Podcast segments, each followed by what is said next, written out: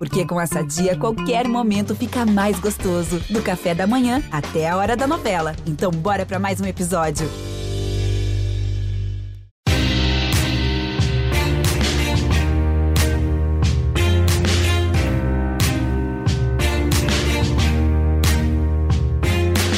Olá, ouvintes do GE, eu sou Rodrigo Capello e este é o Dinheiro em Jogo. Hoje nós vamos falar de games, mais especificamente de games de futebol. Como é que funciona essa indústria?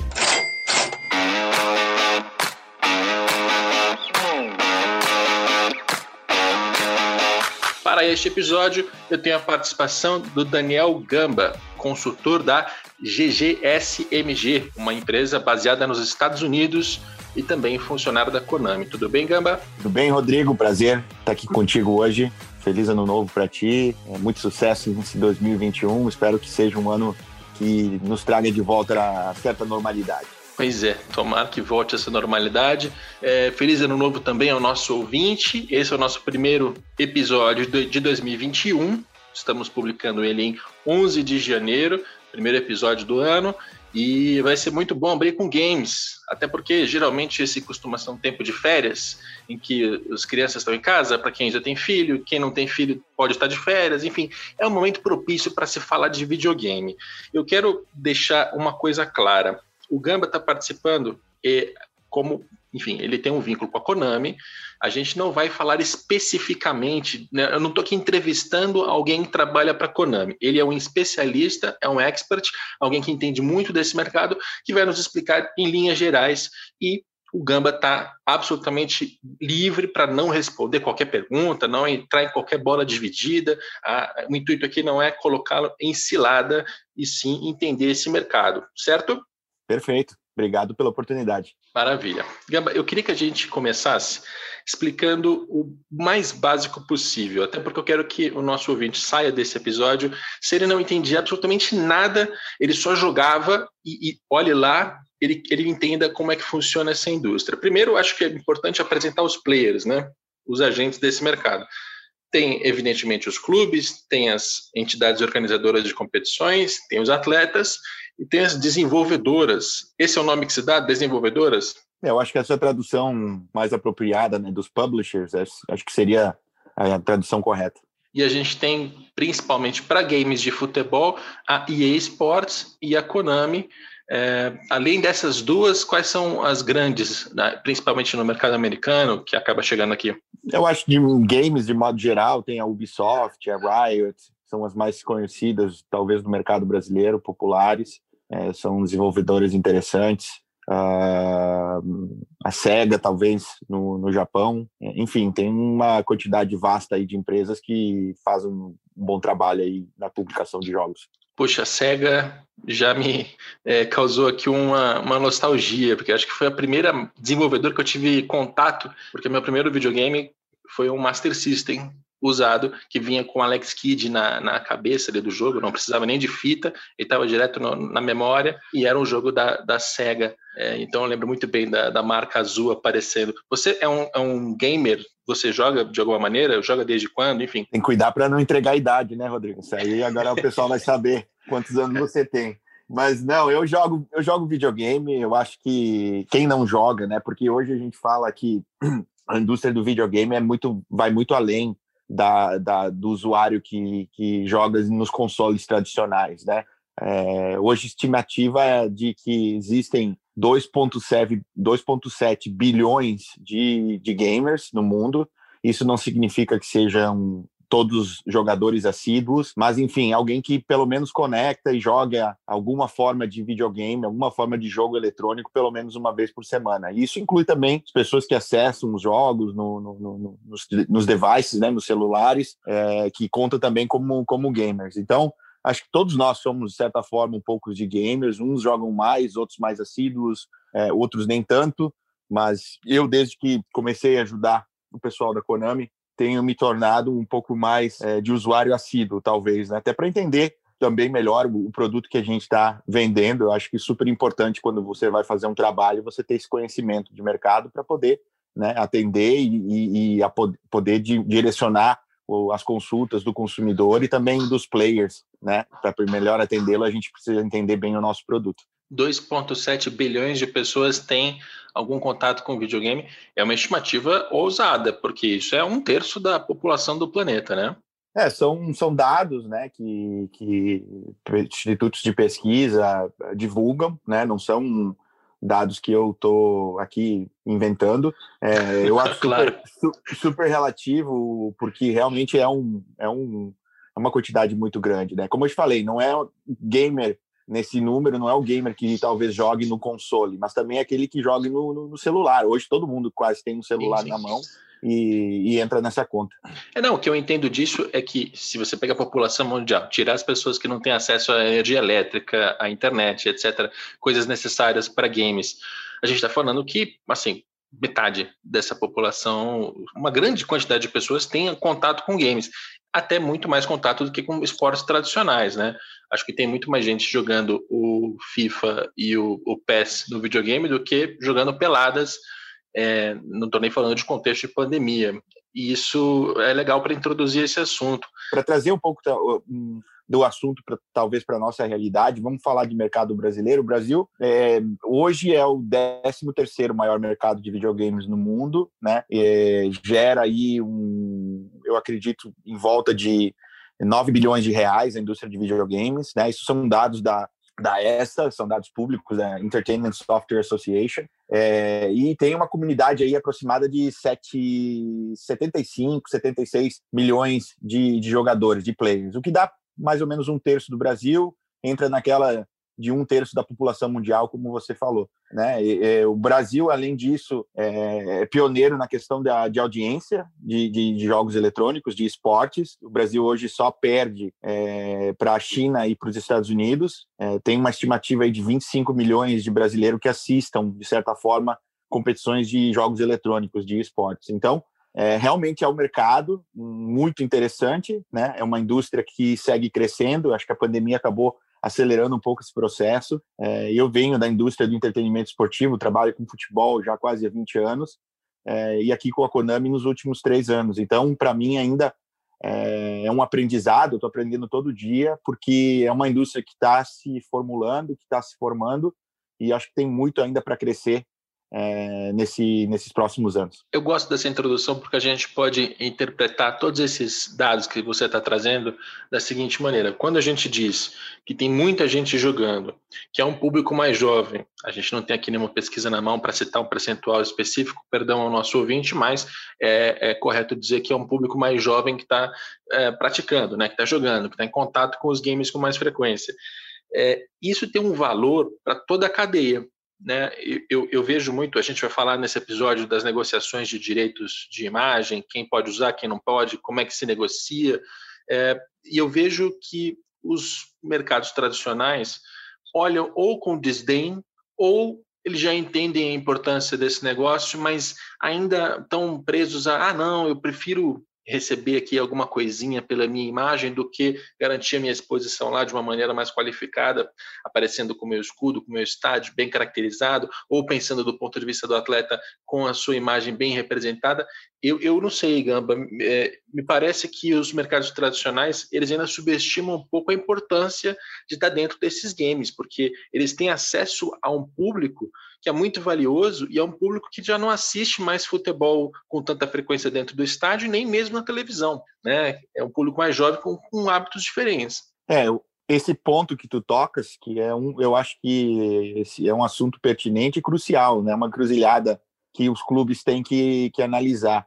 Né? É, é eu acho que daria para a gente falar só sobre isso num podcast inteiro, mas é, não, depende muito da análise de cada um, né? Uns, uns veem esportes como oportunidade, outros veem como uma ameaça. Eu vejo como tudo que é novo, eu vejo como oportunidade. É, você tem, se você souber fazer e explorar é, as possibilidades ao redor de, de, novas oportunidades, quem sai na frente sempre realmente consegue absorver melhor as novas tendências e consegue é, sair na frente do, no mercado. Então, é, quando a gente falava de 2,7 bilhões de gamers no mundo, as, as estatísticas essas são do, do, site chamado Estatista, tá? Aproveitei para puxar aqui enquanto a gente falava. E, e aí, dentro desses 2,7 bilhões de gamers, Eu posso falar com, com, com certeza, assim, com até certa forma, por ser um observador desse mercado antes mesmo de entrar na Konami, tem uma diferença muito grande de gamer para o torcedor de futebol. O, o, o torcedor de, de, futebol geralmente procura o game como um complemento, joga talvez um, um, jogo de futebol como um complemento da paixão dele pelo clube. Então, ele procura que o clube dele esteja no jogo 100% licenciado, que os jogadores que ele segue estejam dentro dos jogos, ele baseia-se muito pelas estatísticas do jogador para saber se o jogador é bom ou ruim. Não vou entrar no mérito de se está correto ou não está correto, porque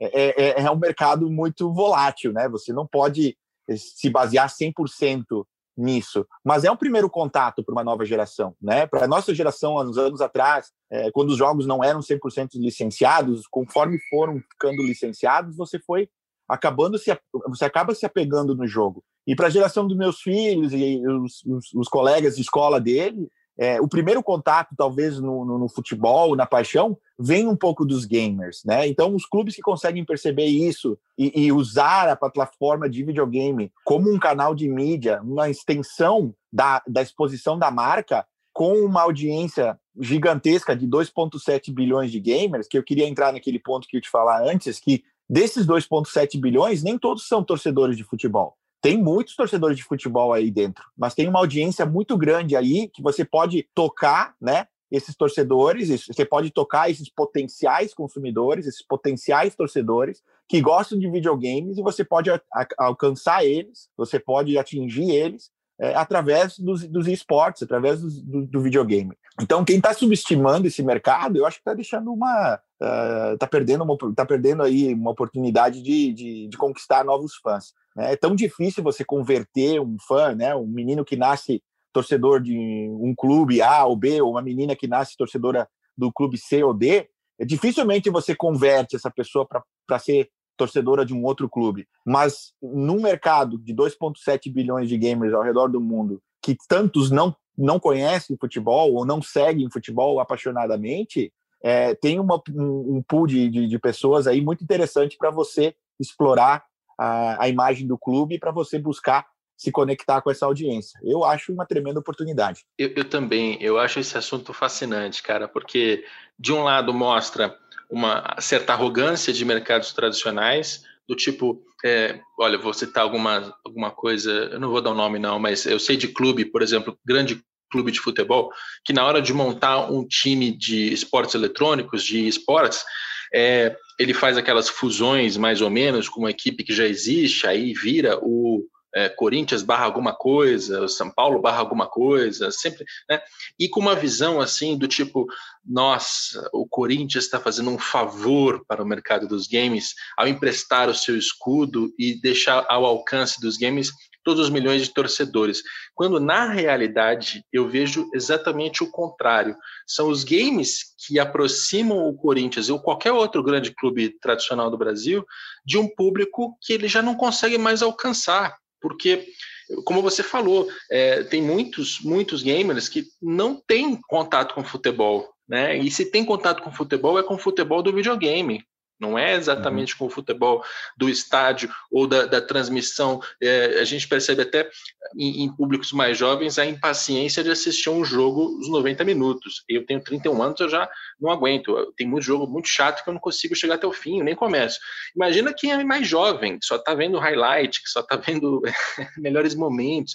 Enfim, você tem uma, uma nova camada aqui de, de de pessoas que não necessariamente se comportam como as anteriores em termos de consumo do futebol e elas têm um, uma relação, um vínculo com o game que é mais profunda e é mais frequente do que tem com o clube de futebol. Então, eu acho que nessa relação os clubes deveriam estar muito mais preocupados em, é, puxa, eu vou fechar um contrato com a Konami ou com a EA Sports.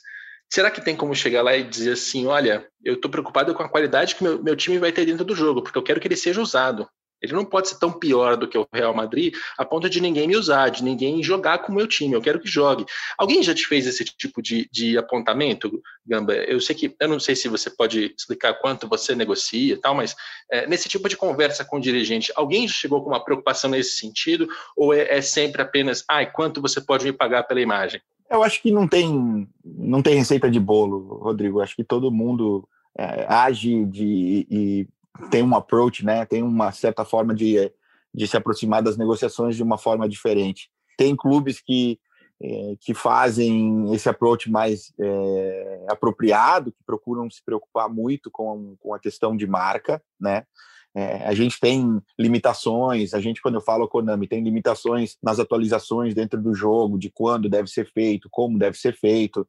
O público, né, a audiência tem que entender, o consumidor, que, que quem tem os direitos é que nos tem que ceder esses direitos. E se simplesmente a gente não consegue replicar alguma coisa dentro do jogo, a Konami não conseguindo fazer isso é porque simplesmente o direito não, não foi cedido, ou não chegou a tempo a informação, quando devia chegar. Você tem que imaginar que está é, tá atualizando o jogo toda semana, se não todo dia, toda semana tem alguma forma de atualização. Umas coisas são mais simples, outras são mais complicadas.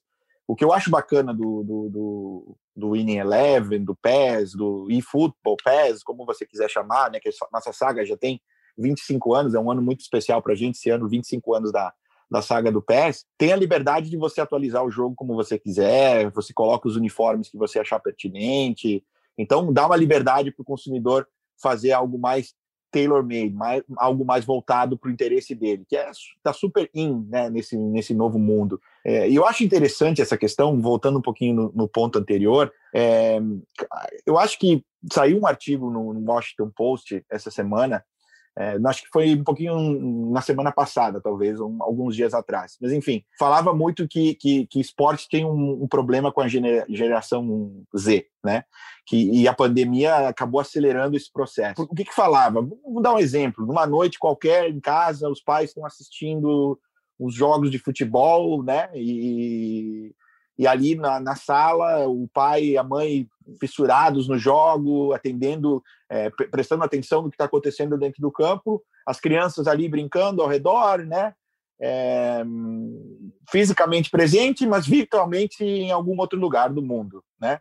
Numa app, num game, é, talvez mexendo no celular, vendo no social media, né? No Twitter, no, no Snapchat, no Instagram, enfim definitivamente não conectado né, com o jogo. Então, como você falou antes, como, como que o, o esporte conecta com essa geração que conecta de certa forma diferente? É, essa molecada não está sentada assistindo um jogo de 90 minutos, igual eu e você fazia. Você mesmo falou que não faz mais assim, tem que ser muito atrativo, né? Então, o mercado está percebendo, e eu acho que é uma tendência, tá? Que, que, que, que vai acabar virando realidade. É, hoje, os esportes certamente são um, um, uma mídia, né? Você, você, ao invés de olhar para o esportes, olhar para o videogame como ah, eu sou rights holder, eu vou vender os meus direitos, eu vou colocar os meus direitos né, à disposição em troca de um, uma contrapartida financeira. Eu vejo esportes, eu vejo videogame e conversava isso com uma pessoa muito respeitada no mercado de entretenimento esportivo, vice-presidente de uma marca que investe muito no futebol, e a gente trocou uma ideia essa semana rapidinho, uh, através do Twitter, e, e, e, ele fez uma observação que eu também observei muito. Eu acho que, eventualmente, é, a, os rights holders vão perceber que o videogame é uma extensão, é uma, é uma social media, é um outro canal para você conectar, uma outra forma para você conectar com essa audiência, né? E eu vejo isso só dentro da Konami, nas postagens que a gente faz com os clubes, e analisando as postagens dos clubes mesmos, quando eles, né, é, os clubes, postam alguma coisa que é relativa ao videogame, o engajamento é muito maior, ou é maior, não seja, não significa que é muito maior, é, é geralmente maior do que engajamentos em outros tópicos, às vezes tópicos até voltados pelo, pelo próprio futebol. Resultado de jogo, escalação, gol, isso tem realmente um, uma interação muito grande. Mas tópicos do dia a dia de futebol, o esporte traz um engajamento muito maior. Então é uma tendência, é uma tendência. E aí, se você está sentado na cadeira de dirigente de clube e ainda não percebeu que, o, que, que você não tendo sua marca licenciada, você não tendo seu, o seu uniforme atualizado, é, você não tendo os seus jogadores é, todos no, no, no, videogame, você como próprio jogador, será que você não se importa que uma criança que é uma no, um novo consumidor, um novo fã, uma nova pessoa que vai gostar de você vai te seguir, será que você não está se importando com a sua imagem, né? Você prefere que que, que, que uma produtora de, de, videogames, de desenvolvedora, replique você com um nome fictício, é, eu, não, eu não consigo entender, assim, né? Eu respeito muitas decisões da, da, dos clubes, porque e, das pessoas né, que têm os seus direitos, porque no final das contas, o dono do direito sabe o que ele faz com o, direito, com, com o direito dele, com a imagem dele, e a gente então, tem que replicar. Você entrou no ponto que eu queria. A gente, a gente fez um preâmbulo aqui, teve já uma discussão que é importante para o que a gente vai falar agora. Como é que funciona essa negociação? Quando você fala em right holders, você está falando nos detentores dos direitos de imagem, que pode ser a Comembol, a CBF, a FIFA, para é, competições, por exemplo, Copa do Mundo, Libertadores, Campeonato Brasileiro. Isso vocês precisam negociar com essas entidades? É, quando a gente fala em direitos de rights holders, eu falo de modo geral. Né? Tem, tem pessoas que têm direito de imagem, são pessoas físicas, tem entidades que têm os direitos sobre direitos de imagem de, de, de jogadores, por exemplo. Não tem assim uma regra clara. Eu acho que isso, e aí aí está a grande parte do problema e a grande parte da confusão, né? No, de modo geral no mundo. Quem tem os direitos de, do quê? Né? E é muito louco esse mercado, porque às vezes é, não precisa nombrar nomes, mas tem ligas que a gente negocia às vezes que falam, que acham que têm os direitos e depois no final das contas vão sentar com os clubes e na realidade não é bem assim. Não é a liga que tem os direitos, é os clubes. Aí os clubes vão falar com os jogadores que acham que, que eles têm os direitos sobre os jogadores, e os jogadores, não, não é bem assim, os direitos são nossos. Então, não tem uma regra geral, e eu acho que eventualmente o mercado vai se adaptar e vai criar um, uma regra geral aí que vai ficar muito mais fácil para as desenvolvedoras negociarem. É, o, que eu queria, o que eu queria era determinar quais são as partes envolvidas, porque se você quiser falar em Libertadores, você tem que comprar os direitos da Comembol. Se você quiser falar do Neymar, você precisa comprar os direitos do Neymar. E se você quiser falar no Barcelona, você tem que comprar os do Barcelona. Aí, quando a gente olha para cada mercado, e aí eu vou até deixar isso de uma maneira bem grosseira. Assim. Olhando Estados Unidos, Europa e América do Sul, temos maneiras diferentes de fazer essa negociação, porque em alguns lugares existem ligas de clubes que vão vender coletivamente as imagens de todos os clubes de uma vez, que pertencem à liga, e tem lugares como o Brasil em que cada clube trabalha por si, e aí você como Konami, a EA Sports, acho até que já desistiu de fazer esse trabalho porque é muito cansativo, é muito desgastante, você tem que negociar um por um.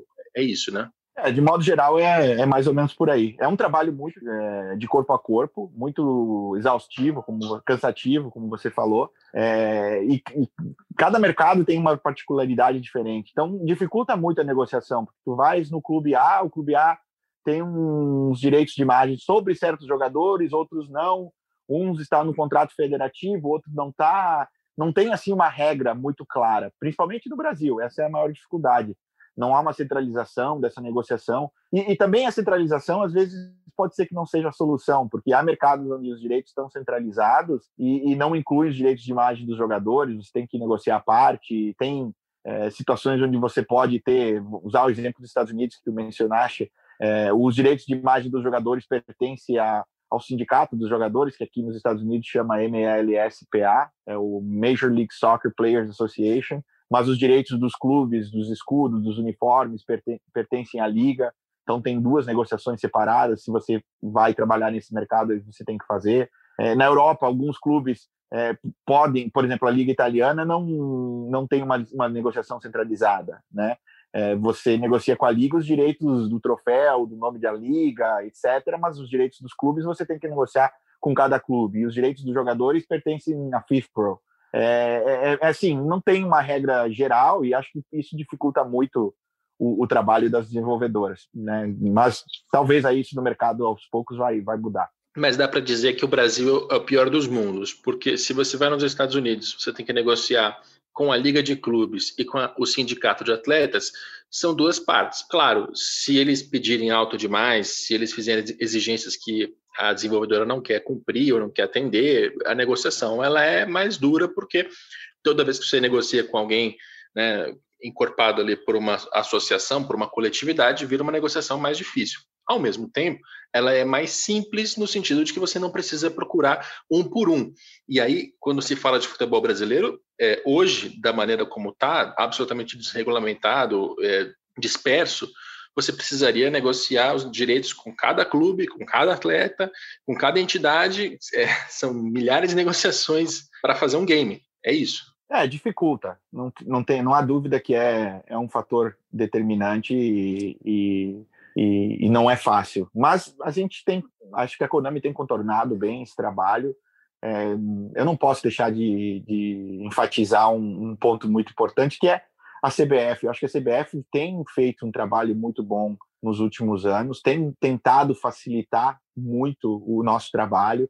A, Konami tem se aproximado cada vez mais da, da CBF, é, fizeram uma, uma questão de licenciamento da Série A, depois a Konami participou como patrocinadora do campeonato de, de esportes, né, o E Brasileirão, e esse ano a gente conseguiu, o ano passado a gente conseguiu trazer a Série B é, com os clubes licenciados, que foi um, um marco, acho muito interessante, abriu o mercado ainda mais, e esse ano patrocinando o, Campeonato Brasileiro da, da Série A. Eu espero, não sei se é o caso do que vai acontecer, mas eu espero que no futuro isso continue melhorando, continue é, indo por esse caminho, por essa tangente que a gente está é, indo agora. É, eventualmente, se houver uma centralização dos direitos através da CBF, de uma liga de clubes, isso com certeza seria um sonho e facilitaria, porque como tu bem falaste, né? É muito mais fácil você negociar com duas pessoas sobre uns direitos coletivos do que você ter 40 conversas individuais com 40 clubes entre Série A e B, além da CBF, além de cada conversa individual com os jogadores. É, com certeza facilitaria. Muito bem. Agora, a gente falou é, ampassant de Estados Unidos, colocou um pouco mais de profundidade do Brasil. Futebol europeu, você já citou, por exemplo, o caso da Itália, em que a Liga vende algumas coisas da Liga, né, troféu nome, mas não necessariamente os clubes. Aí são negociações separadas. Quando se trata de atletas, tem na Europa a figura da FIFPRO, que é o sindicato de jogadores de todos os países federados, e essa é a entidade que supostamente negocia esses direitos, né?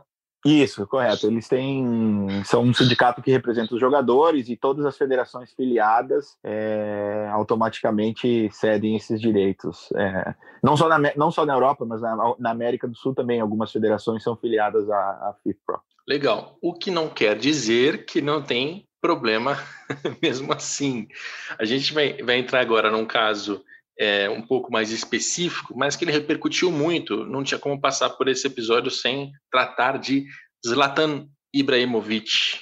A gente vai até rodar algumas intervenções, porque o empresário dele, o Mino Raiola, um dos agentes mais famosos e com mais clientes no futebol do mundo, ele participou de um programa numa rádio chamada Talk Sport, uma rádio do Reino Unido, na Inglaterra, e eles receberam ali o Mino Raiola para fazer uma entrevista. Gente vai ouvir o primeiro trechinho agora. The EA Sports FIFA games were, quote, making profit on my name and face without any agreement all these years. He's taken to Twitter and he's saying, who gave FIFA, EA Sport, permission to use my name and face?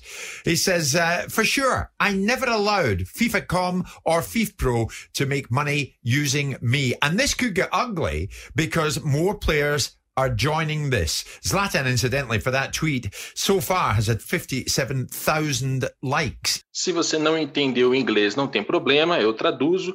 Aqui, basicamente, o apresentador da Talksport apresenta o caso para o ouvinte. Ele diz que o Ibrahimovic foi às redes sociais dizer que a EA Sports estava fazendo dinheiro todos esses anos usando o nome e o rosto dele sem remunerá-lo abre aspas, eu nunca autorizei a FIFA ou a FIFPro a me representar, disse o jogador sueco. O apresentador também lembra que é, isso pode trazer desdobramentos com outros jogadores que estão seguindo essa mesma postura. Ele fala ali em dezenas de jogadores que poderiam fazer a mesma cobrança que o Ibrahimovic. No momento em que o programa estava sendo gravado, o tweet do Ibrahimovic já tinha 57 mil curtidas, o que é, também, teoricamente, é um, um sinal ali da repercussão, da reverberação que o Ibrahimovic tem e causou com essa, com essa crítica. É, a gente ainda vai rodar outros trechos para entender melhor esse caso, Gamba, mas o que, que te chama atenção nessa história do, do Ibrahimovic? É, são, são pontos muito interessantes que ele levanta, né? Eu, eu acho que eu não tenho informação da se tem base esse argumento ou não tem, enfim, são, eu acho um ponto de vista dele, tem que respeitar ele tem tá total no seu direito, né? Ele se ele acha que o, o, as o direito de imagem dele tem sido explorado de forma errônea, eu também se estivesse na, na posição dele buscaria meus direitos, né? Se houve ou não houve essa situação, não cabe a mim, não tenho conhecimento dos fatos para julgar, mas é, é, é, eu, eu gosto de atitudes como essa, porque é, a gente coloca o coloca a situação né, em análise. E eu acho que tem muita coisa para a gente falar ainda sobre o mercado de direitos de imagens, e eu espero que, que os resultados disso sejam positivos, né? Que os usuários possam ter uma melhoria nos jogos. No final de, contas, as, as, produtoras e desenvolvedoras estão querendo fazer uns, os jogos que repliquem a vida real o mais, a mais fielmente possível. Né? Então, se é o caso de que o resultado vai ser esse, é, eu espero que, que ele consiga aí atingir os objetivos dele. Pois é, é eu, eu, também acho que o jogador tem que estar preocupado com isso e a reivindicação é válida. A parte jurídica não cabe a nós dizer, nem ao Gamba, nem a mim, porque tem que esperar, né? Se eles têm lá um, um confronto judicial, vamos aguardar. E falando em confronto, a entrevista que a gente ouviu um trechinho, a gente vai ouvir agora mais 30 segundos e vai perceber como é, o clima fica um pouco mais azedo entre o Mino Raiola e o apresentador. So, Mino, EA Sports tell us this morning to be very clear, we have contractual rights to include the likeness of all players currently in our game. So obviously we maybe know that means a, Zlatan. Maybe they, maybe, they, maybe they have a contract also with you. Did you sell them some rights that you don't have? So they're they talking nonsense here? Of course they're talking nonsense. They're washing their hands in innocence while they know for years that we are contesting the rights that they have and that they don't have actually. Essa entrevista toda do Mino Raiola foi meio raivosa, né? Começa ali quando o apresentador pergunta se eles estavam consultando os advogados. Aí o Mino Raiola interrompe e diz: "Não, já tínhamos, nós já consultamos". Né? Aí o apresentador fala assim: Mas vocês vão ficar sérios? Que é uma, uma expressão que faz mais sentido em inglês do que em português, é mais no sentido de vocês vão para cima. Ele interrompe mais uma vez o Mino Raiola para dizer que sim, eles já foram para cima, eles já estão sérios. Né? E aí, nesse trecho, o apresentador traz uma nota da EA Sports que diz o seguinte, abre aspas, para ficar muito claro, nós temos contratos com todos os jogadores que aparecem no nosso jogo.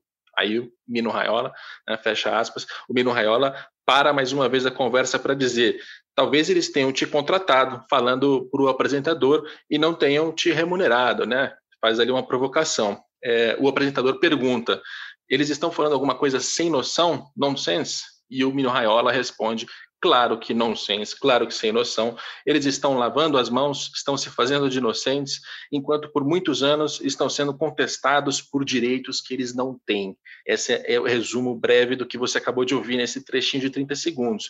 É papel do Mino Raiola fazer isso, né, Gamba? De representar os interesses do, do Ibrahimovic e do jeito dele, né?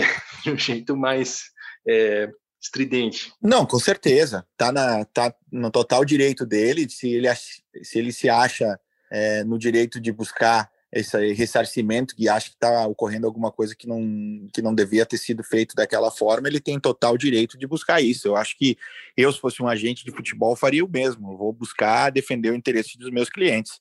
Ele é folclórico, ele atua da forma que ele atua, e vamos, vamos esperar aí os desdobramentos disso para ver o que vai acontecer no final de contas, eu acho que todo mundo quer é, a mesma coisa. As produtoras querem desenvolver os jogos da melhor forma, da, replicar mais fielmente possível, e os jogadores querem ser ressarcidos propriamente pelos direitos de imagem que eles estão cedendo para que isso aconteça. Tem uma característica desse tipo de, de confronto que é, e isso acontece com clubes de futebol principalmente.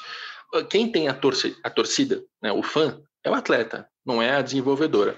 Então, quando o atleta assume essa postura é, agressiva, tanto o próprio Ibrahimovic, do jeito que fez, quanto o Mino Raiola na sua entrevista, eles sabem também que boa parte do público vai olhar e vai dar razão ao atleta, vai falar assim, peraí, eu, eu gosto do Ibrahimovic, ele tem razão, ele não está sendo, ele está sendo injustiçado, né? enfim. A gente vai ouvir o último trecho agora, que é, é também revelador à sua maneira. Vamos lá. Can I ask you a question, Mino? If indeed this has legs, and you will say it will, and EA will say it won't, because you'll both be running your individual cases, and not running the other person's argument.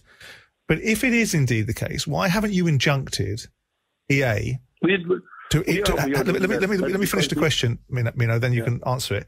Why haven't you injuncted EA to stop using, say, Zlatan's image? Just injuncted on him so that basically I, I a cease and desist and an injunction behind it. Everything on his right time. Well, no, hold on. You either want them to stop. This is either about this is either about stopping using no, image or it's about no, money. I, I suspect it's about money, right? Uh, but it's all about money. Okay, right. it's all about the important money because it's not EA Sports, it's not a, a charity foundation. Nesse trecho, o comentarista Simon Jordan ele entra na conversa para fazer uma pergunta. Ele diz assim: se isso de fato faz sentido, se é o caso, por que vocês não questionaram a EA Sports antes? O Mino Raiola interrompe e ele insiste: não, não, me deixa terminar a pergunta, depois você responde. Por que vocês não questionaram a EA Sports dizendo para parar com a exibição da imagem? E o Mino responde: tudo no tempo certo. Aí o Simon Jordan fica meio inconformado e fala: peraí, peraí, peraí.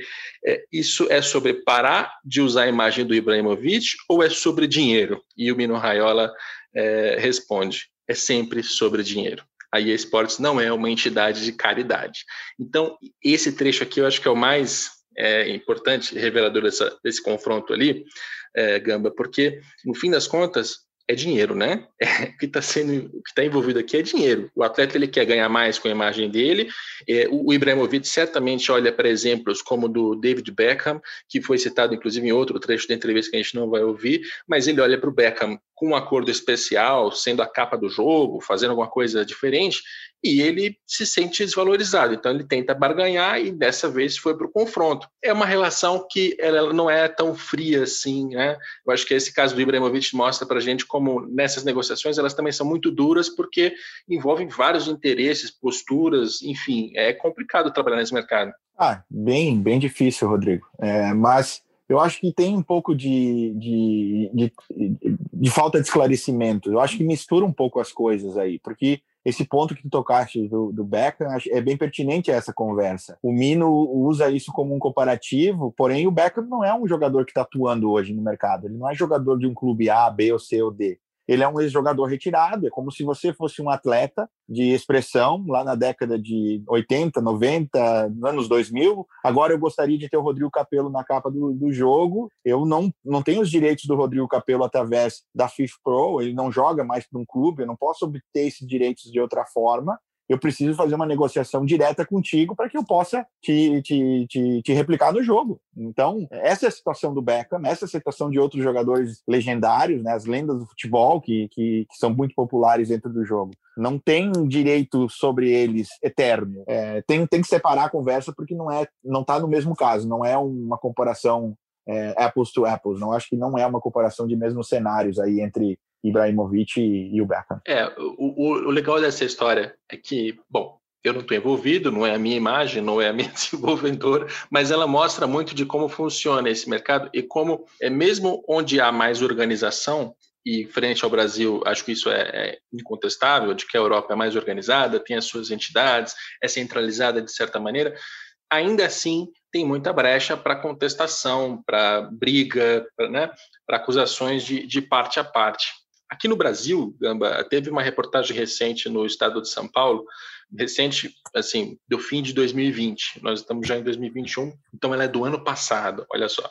E ela mostra como tem muitos casos é, correndo na justiça de que no passado desenvolvedoras é, usaram as imagens de determinados atletas, advogados, principalmente da área trabalhista, reconheceram ali uma uma brecha, uma falha, uma, um uso indevido da imagem, processaram as desenvolvedoras. O, o, dado que o Estadão trouxe na reportagem era de que só no STJ, terceira instância, tinha mais de 150 casos é, tramitando, aguardando decisão. Então, é, essa falta de, de organização no Brasil, agravada pelo fato de que nessa, nessa, nesse mercado dessa natureza sempre tem algum tipo de confronto, porque envolve negociação, é, teve um longo período aqui de meio cinzento, né, que não se sabia muito o que estava fazendo e confrontos que estão na justiça até hoje. É um mercado que, que causa esse tipo de, de situação, por não haver exatamente essa é, claridade, essa, essa, essa clareza, né, no, no, sentido de quem tem direito sobre o quê. Mas, assim, assim eu não posso comentar sobre assuntos de, de, de litígio judicial, essas informações, porque eu também nem tenho acesso a essas, essas coisas. Foram coisas que certamente ocorreram antes do período que eu estava na Konami, então não tenho conhecimento para poder julgar. Mas é bem simples, meu posicionamento é o mesmo do que da situação do, do, do Ibrahimovic. Eu, como Daniel Gamba, se eu achar que os meus direitos estão foram explorados de forma errônea, eu vou buscar meus, meus direitos. Eu não sei se eu faria o que esses jogadores fazem pela, pela compensação que eles estão recebendo. Não sei se, se valeria a pena. Eu talvez procuraria entender melhor o mercado, procuraria me aproximar, de certa forma, da produtora, da desenvolvedora. Talvez procuraria é, entender como minha imagem pode ser melhor replicada, porque, de novo, é, é, videogame, ah, estamos explorando a minha imagem. Eu não sei se é bem verdade isso. Eu, sim, tá usando a imagem do jogador, sim, tá usando a imagem do clube, mas eu tenho clubes que nos procuram, eu tenho jogadores que nos procuram, que não estão no jogo, que eles pagariam para estar, que estão em mercados emergentes, que, que, que a gente não tem condições de replicar, porque também é, é, é, impossível ter todas as ligas do mundo e todos os jogadores do mundo dentro do jogo. Quem sabe um dia a gente chegue nesse patamar. Mas tem clubes até significativos da América do Sul que estão em mercados emergentes que nos pagariam, estariam dispostos a pagar para poder ter a marca deles dentro do jogo. Isso é uma situação insana, ou seja, você me cede os seus direitos e ao invés de cobrar por isso, você está me pagando para que eu possa replicar. E aí entra naquela vela, naquela, naquela aquele ponto que eu levantei antes, mais cedo na nossa conversa. O videogame é uma forma de mídia, é uma forma de você divulgar sua marca, é uma forma de você atingir uma audiência. Você vai ficar entre litígio, tentando recuperar algum dinheiro que você acha que foi, tudo bem, respeitar a posição dos jogadores, respeitar as posições da, dos donos dos direitos. Eu, no caso, se fosse o meu caso, não sei se eu faria isso, porque eu vejo eu, eu vejo de uma forma diferente essa oportunidade o que eu entendo da, sua resposta é que esse processo podia ser amigável, né? É, é que eu acho que muitas vezes os lados se deixam levar por, uma narrativa assim, nossa, essa desenvolvedora está vendendo milhões de, de, jogos, os jogos custam, sei lá, 200 reais cada um, faturamentos bilionários, é, até porque as pesquisas de consultoria sobre esse mercado de games sempre são superlativos, né? Veja, a gente abriu esse podcast falando de 2,7 bilhões de gamers no mundo, assim como essa estimativa tem várias outras de faturamento. Então a imagem que fica é assim: esses caras estão enriquecendo as custas do jogador aqui brasileiro e tem que ir para cima, tem que processar, porque é um processo ganho, mas aí essa coisa fica se arrastando na justiça por muito tempo. Veja, esses 150 processos que, tá na reportagem, que estão na reportagem do, do Estadão estão na terceira instância, estão tramitando há muitos anos. Isso é ruim para todo mundo. É ruim para o atleta que não recebe, é ruim para a justiça que perde tempo julgando o caso de, de videogame, é ruim para a desenvolvedora que está sempre ali com a faca no pescoço. Enfim, espero que, que se, se resolva isso logo e principalmente que haja uma organização maior aqui de quem está vendendo. É, você falou sobre atletas que procuram a desenvolvedora para dizer, olha, eu não preciso receber, eu pagaria para estar no jogo. Você disse isso como uma, uma hipótese, algo que acontece, mas não é concretizado, ou de fato tem alguém que paga para estar? Não, eu falo de, de, de, modo geral. Eu acho que não há casos, pelo menos no mercado que eu estou trabalhando, não há casos específicos nesse sentido. Há, há, interesses, há solicitações nesse sentido, mas a gente acabou não executando nenhum acordo dessa forma. Ufa, é, ufa. É, alguns... Sabe por quê? Comecei a pensar assim, será que não tem um jogador lá que está tunado com, com, as habilidades muito acima do que deveria, de repente, por esse tipo de negociação. Acho que pela integridade do jogo, ainda bem que foi só uma solicitação que mostra bem qual, qual o interesse, né? É importante estar no jogo, mas, enfim, um problema mesmo. Não, a gente usa um, um algoritmo para definir essas estatísticas, elas são baseadas em, em, em, jogos, nos últimos jogos, é um sistema complexo para de, definir por que, que o cara é 72, por que, que o cara é 87, por que, que ele corre a 95, por que, que ele passa 48, enfim, isso não é aleatório. E acho que jamais faria algo nesse sentido. Eu falo mais nesse sentido de pessoas preocupadas com a imagem. Eu falo mais pelo lado da imagem. Eu sou jogador X, eu quero conectar com essa audiência, mas eu estou jogando num clube Y que está no mercado emergente e infelizmente eu não estou sendo replicado no jogo. Como eu posso entrar no jogo? É mais por esse caminho. Eu estou preocupado com a minha imagem. É, hum, eu quero que as pessoas saibam quem eu sou. Eu quero que o moleque lá no, no interior do, do, do, Rio Grande do Sul, jogando videogame em casa, ele possa me pegar no modo online para colocar, me escalar no time dele, porque ele viu eu jogando um campeonato pelo Clube X, o Campeonato Y na América Latina. Enfim, É esse tipo de requisito que vem. O que eu acho super louco, porque é, uns, um, de umas pessoas de um lado que estão, assim, olha, vamos analisar todos, não dá para generalizar, mas vamos analisar a classe de jogadores de futebol dentro da classe de jogadores de futebol, jogadores que não estão sendo replicados, preocupados com a imagem dele. Poxa, meu filho joga videogame e falou para mim, papai, você não está no jogo, mas você é do elenco do clube, por que você não está? E aí, como é que eu explico para o meu filho aqui? Eu não quis assinar uma carta, ceder o meu direito. Ou, ou o cara que está jogando num clube emergente, em um outro mercado, e fala: Poxa, eu, quem sabe eu gostaria de estar tá jogando no mercado que cedesse meus direitos automaticamente. Eu faria questão que eu tivesse dentro do jogo. Então, dentro da própria classe, tem maneiras diferentes de ver a situação. É, e talvez, tem, através da FIFA Pro, isso poderia ser centralizado. Né? Eles, teoricamente, representam os direitos de toda a classe. Então, sempre é esse direcionamento. Se algum jogador não está a gente tenta fazer por aí, olha, fala com quem tem os direitos sobre a imagem de você, fala com eles, de repente, no futuro a gente acaba conseguindo replicar você dentro do jogo. Acho que não ninguém vem buscar a gente como forma, não, vou te dar uma grana aí para você melhorar minhas estatísticas. Acho que não seria nada ético fazer algo nesse sentido. Certamente não, mas deu para entender exatamente o que você quis dizer. É, numa pesquisa recente, até para um comentário que eu fiz lá no, no Redação Sport TV, eu passei pelo acordo da NFL, é, NFL, do futebol americano, e, e eles tinham um acordo de 15 anos, se eu não me engano, com a 2K, é isso? É, acho que sim, acho que sim. Foi um acordo de, na metade desse ano que foi renovado agora, né? Isso, isso. E tinha ali muita crítica, pelo que eu vi nos veículos especializados, né? Não sei se é exatamente no mercado, mas pelo menos na imprensa estava repercutindo essas críticas, de que um acordo muito longo de 15 anos tinha colocado a desenvolvedora num, num ponto meio de é, zona de conforto, então ela tem lá o game, o Madden, que faz muito sucesso, é um game épico e tal, mas que ele não tinha as mudanças necessárias. Com a renovação desse contrato, que aconteceu ano passado, se eu não me engano, de novo com a com a 2K e de novo por um período longo, liberou ali algumas possibilidades, como por exemplo, em vez de ter apenas o Madden, é, desenvolver outros jogos com outras dinâmicas, né? Não necessariamente você controlar o time enquanto ele está jogando, mas enfim, achar novos gêneros dentro do esporte. Esse é um caminho, é, Gamba. O que, que você está vendo na Konami, nas concorrentes, enfim, a gente está também diversificando os tipos de games? É, eu, eu se eu tivesse na posição do, do, do, do, dono do direito, eu tentaria diversificar o máximo possível. Eu gostaria de estar em todas as plataformas, eu gostaria de estar.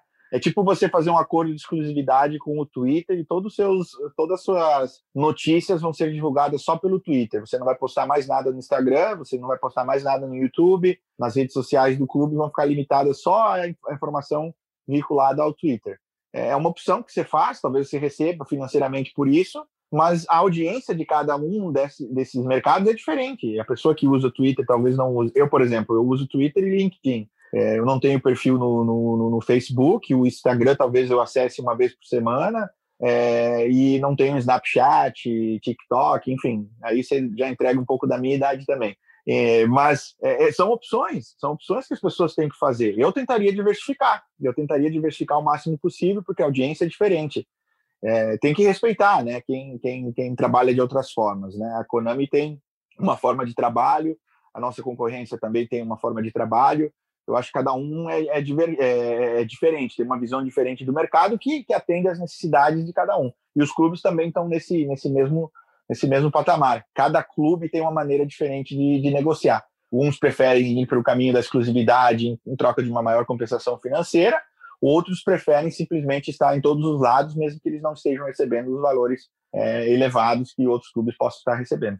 É, eu vejo muito dessas discussões e eu, eu, penso nisso há vários anos. Eu não sei se isso é possível. Eu quero te perguntar se o meu ideal aqui é possível. Imagina o clube, na hora de negociar, se ele estiver menos preocupado com esse contrato de exclusividade, que ele vai ganhar algum dinheiro, eu, eu, não preciso falar em valores, mas do que eu já ouvi, são contratos assim, de 100 mil, 200 mil, quando paga muito, um milhão, cara, dentro de um orçamento de, de 300, 400, às vezes 500 milhões de reais, para não falar em Flamengo com quase um bilhão, é muito pouco, né? Então eu, eu fico pensando que outras demandas os clubes poderiam fazer para estar tá melhor representados e para gerar negócio. Seria possível, por exemplo, alguém já, já perguntou alguma coisa do tipo: olha, é, eu quero ter o direito de vender um patrocínio só para essa camisa que está dentro do jogo. Não replica o meu patrocinador, não. Eu quero colocar isso num pacote de patrocínio diferente para que sei lá, a bolacha passatempo, eu tô falando só porque tá com um caderno na minha frente aqui, não sei de quem, deve ser da minha namorada,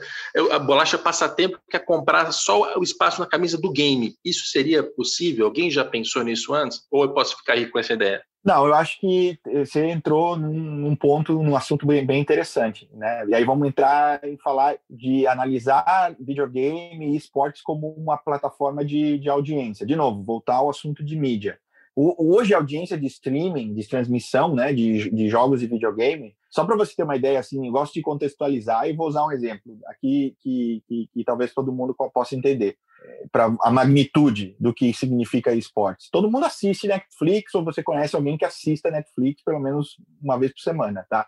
É, a audiência de streaming ela é cinco vezes maior que o número total de assinantes do Netflix. Tá? O Twitch, por exemplo, domina o mercado. Tem 15 milhões de espectadores diários. Isso é maior que redes internacionais como a CNN, a MSNBC. Tá? 2018, vou usar uns dados de 2018, sozinho, 150 mil streamers geraram mais de 355 bilhões de minutos de conteúdo em vídeo. Tá? Isso está num site chamado Sporttech, né? São é, tem uma, uma, uma, uma, declaração bem de, de né, nesse, nesse, nesse, nesse, nesse site de, de, do Steve Bornstein, que ele é o presidente da divisão de esportes da Activision. Ele, ele é um cara que é CEO da ESPN da NFL Network, que é o canal de TV da NFL.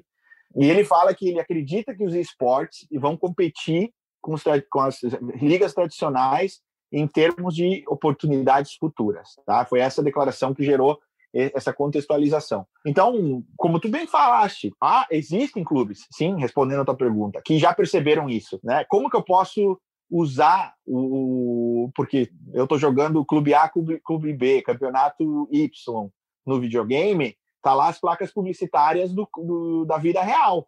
Mas se eu segmentar isso e vender minhas placas publicitárias à parte, se eu vender o pacote videogame para um, um, outro mercado, de repente uma marca que está mais focada na geração Z. Se eu crio um uniforme específico para videogames com marcas que investem nessa categoria de futuros consumidores, tremenda oportunidade, tremenda oportunidade. Uns clubes percebem isso, uns clubes conseguem entender já isso. Eu acho que eu também tenho que fazer esse trabalho, porque nas conversas com os clubes, obviamente a gente tenta convencer os clubes para serem parceiros nossos, passar de um simples licenciamento para fazer um trabalho mais a quatro mãos. E é um processo de, de convencimento de ambas as partes, de investimento financeiro, mas também que os clubes consigam perceber essa oportunidade de continuar investindo em esportes, olhar o videogame não como concorrente, mas como uma forma complementar do clube divulgar a imagem dele, jogadores divulgarem as imagens deles também. E é um processo que a gente está passando agora, está engatinhando ainda.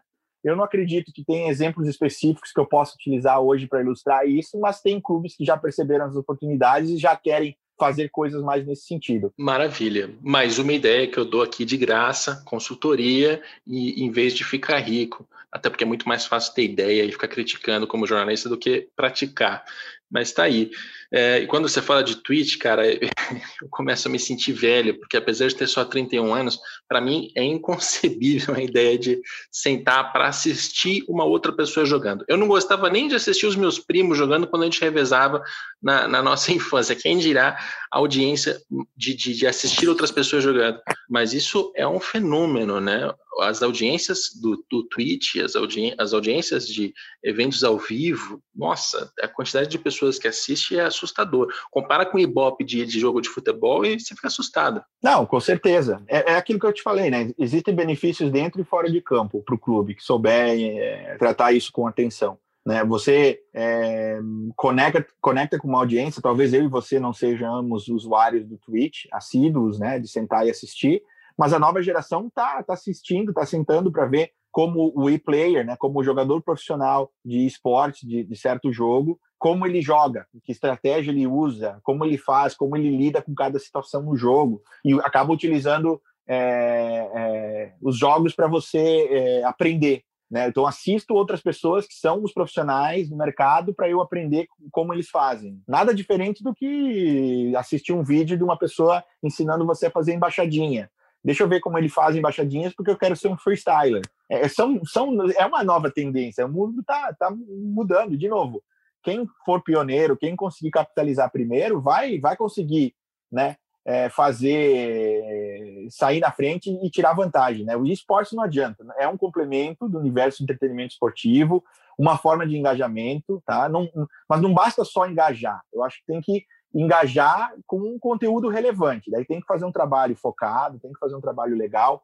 Há inúmeros benefícios, né? Você pode é, a questão da exposição da global da marca que eu te falei, criar novas categorias de patrocínio, como você falou, dando consultoria já, é, criar equipes oficiais de esportes que, que oferecem esse número, né, uma, uma, uma quantidade gigantesca de outras oportunidades, né, mas não tem fórmula secreta, não tem receita de bolo. Ah, eu vou pegar isso, vou fazer assim, assim, assim, porque o clube X fez e vai dar certo. Não, tem que buscar as formas adequadas em cada clube, você vai criar uma marca alternativa, você vai se dar, ceder os direitos de, da marca do clube para uma agência, como você falou, ceder essa propriedade intelectual, fazer uma parceria com um terceiro, é, você vai contratar profissionais terceirizados, esses jogadores que vão, os e-players, são sócios torcedores do clube como uma forma de, de oferecer um benefício adicional, ou sem vínculo empregatício, com vínculo empregatício, vai contratar eles via CLT ou não, você vai... Cara, existem milhões de formas de você fazer isso, cada clube tem que encontrar a forma que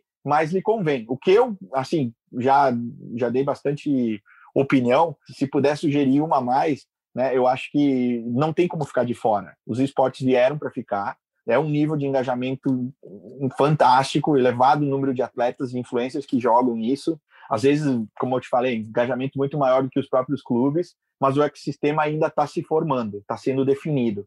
Quem entrar agora e, e, fazer parte da formação desse ecossistema é, ainda está tempo, mas está tá fechando o tempo. Então, clube aí que você não está no, no, envolvido nos esportes, não está dando atenção devida a, aos videogames, a, é hora de já está passando, é hora de abrir o olho porque as oportunidades vão ficar cada vez mais escassas. É, e não só os clubes. Eu acho que qualquer um que está querendo trabalhar no mercado esportivo ou que já trabalhe, que olhe para esportes e perca tempo ainda discutindo, ah, é esporte, não é esporte, ah, é ah isso é uma perda de tempo, esquece supera. Uh, e se você olha e pensa assim, puxa, e esportes agora são um negócio. Não, já são um negócio há muito tempo, já tem um mercado estabelecido e esse mercado já é maior do que muitos dos mercados tradicionais com que as pessoas sonham trabalhar. Então, não só os clubes, mas também profissionais de todas as áreas que queiram trabalhar com games, abram os olhos. Daniel Gamba, consultor. Eu falei o nome da sua é, consultoria no início do programa e eu não sei se tem um jeito mais cool de falar. É, como, é que, como é que é o nome? Não, é só. Hoje eu sou 100% focado no trabalho da Konami. Né? Eu tive uma empresa de consultoria e que chama GGSMG, mas hoje o trabalho que eu faço é focado 100% na Konami. Então, é, hoje aqui presente falando como, como uma pessoa de, de conhecimento de mercado, né? Então, todas as minhas, até é importante reenfatizar isso, todas as minhas opiniões são expressões e, e refletem o meu pensamento, a minha forma de, de agir e pensar. Né? Não significa é, um posicionamento oficial da, da empresa a qual eu represento. Mas eu te, agradeço, eu te agradeço muito pela oportunidade, eu acho esses assuntos muito pertinentes e, e fico feliz também que uma pessoa tão renomada aí no mercado brasileiro, fazendo um trabalho excelente no jornalismo esportivo, tem interesse em esportes e está dando esse tempo é, precioso para mim explicar as minhas ideias e a maneira de ver esse mercado e que você tem interesse em esportes. Tenho certeza que o, o seu trabalho vai ajudar bastante o crescimento dessa categoria. Tenho muito, tenho muito interesse. Sinto só de jogar menos, porque eu jogava muito mais quando era criança, quando era adolescente. As minhas horas de jogo são muito maiores, mas muito maiores de qualquer esporte. Se você somar tudo que eu joguei de futebol na minha vida, os games estão. Nossa, não tem nem comparação. Aliás, o, o, a propaganda do passatempo, que eu, eu, fiquei curioso, é de um almanacão de férias da Mônica, que a minha namorada trouxe da casa dela, uma coisa bem antiga. Então, este programa, além de tudo, é nostálgico para mim, porque falamos de Alex Kidd, de Sega, de games, de... e eu preciso arrumar minha vida, eu preciso trabalhar menos e jogar mais. Obrigado ao Daniel Gamba. Este é o nosso primeiro episódio de 2021 sobre a indústria dos games, com foco aqui na indústria do futebol. Eu espero que você tenha entendido como ela funciona, quem são os principais agentes, passado por uma controvérsia, como é o caso do Ibrahimovic, ouvido o Mino Raiola, ouvido também os questionamentos e todo o conhecimento que compartilhou aqui o Daniel Gamba. Esse episódio teve a produção do Leonardo M. Bianchi, a coordenação do André Amaral e do Rafael Barros, e a gente volta na próxima segunda segunda-feira com mais um Dinheiro em Jogo.